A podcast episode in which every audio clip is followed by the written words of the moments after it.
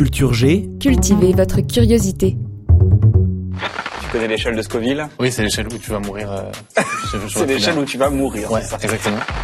Vous avez peut-être reconnu la voix de Kian Kojandi, qui anime l'émission Hot Ones sur YouTube et qui est sans doute à l'origine de la dizaine de messages que j'ai reçus d'auditeurs me demandant ce qu'était vraiment l'échelle de Scoville et sa méthode de calcul.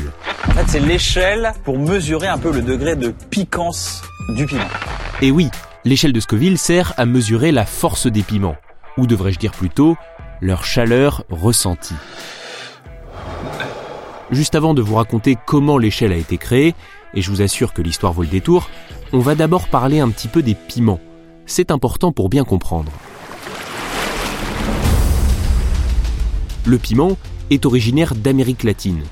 Déjà utilisé depuis des millénaires là-bas, il a fallu attendre les grandes découvertes, au 15e, 16e siècle, pour qu'il commence à s'exporter.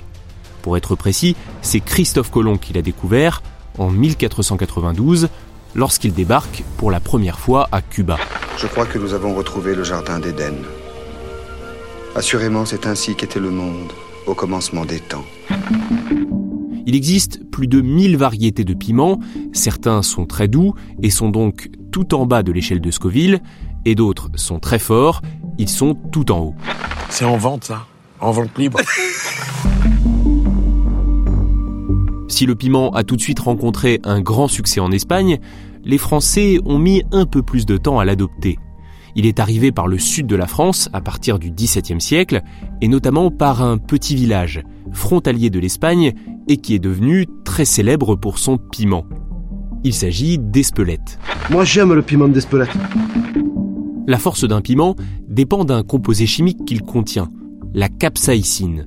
Il appartient à la famille des alcaloïdes, comme la nicotine, la caféine, l'atropine ou encore la morphine. La capsaïcine produit une sensation de brûlure. Et en toute logique, selon la quantité consommée, ça brûle plus ou moins fort. C'est un produit sanitaire, j'ai fait un truc, non Et on arrive donc à notre fameuse échelle de Scoville.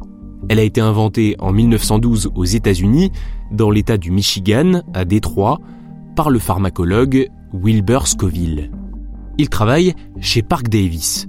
Vous n'avez peut-être jamais entendu parler de ce laboratoire, qui est aujourd'hui une filiale de Pfizer, mais c'était pourtant autrefois l'un des plus grands fabricants de médicaments au monde. Petit aparté, on attribue à Park Davis la construction du premier laboratoire pharmaceutique moderne. C'est extraordinaire, non? En effet.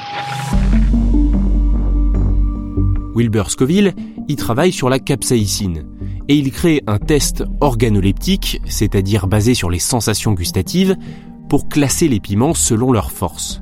Il prépare des purées de piments frais et les fait goûter à 5 personnes. Tant que la majorité du groupe ressent une sensation de brûlure, Scoville dilue sa solution pimentée avec de l'eau sucrée et il recommence le test.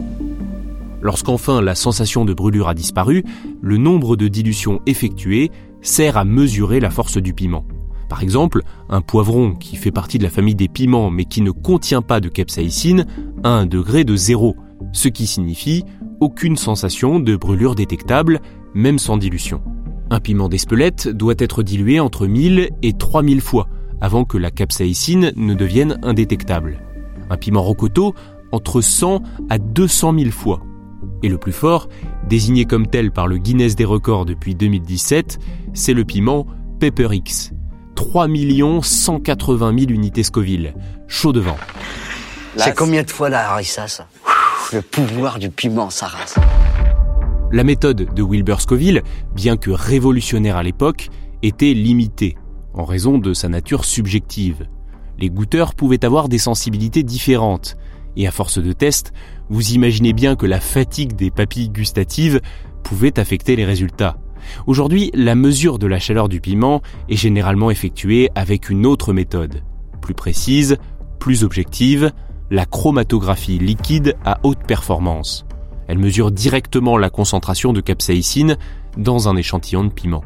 En général, une fois le résultat obtenu, il est converti en unité Scoville. Cette échelle est restée comme référence. Merci d'avoir écouté cet épisode, j'espère qu'il vous a intéressé. Si c'est le cas, soyez sympa, partagez-le à tous les passionnés de piment que vous connaissez. Sur ce, je vous laisse, je vais me faire un chili con et à la semaine prochaine dans Culture G.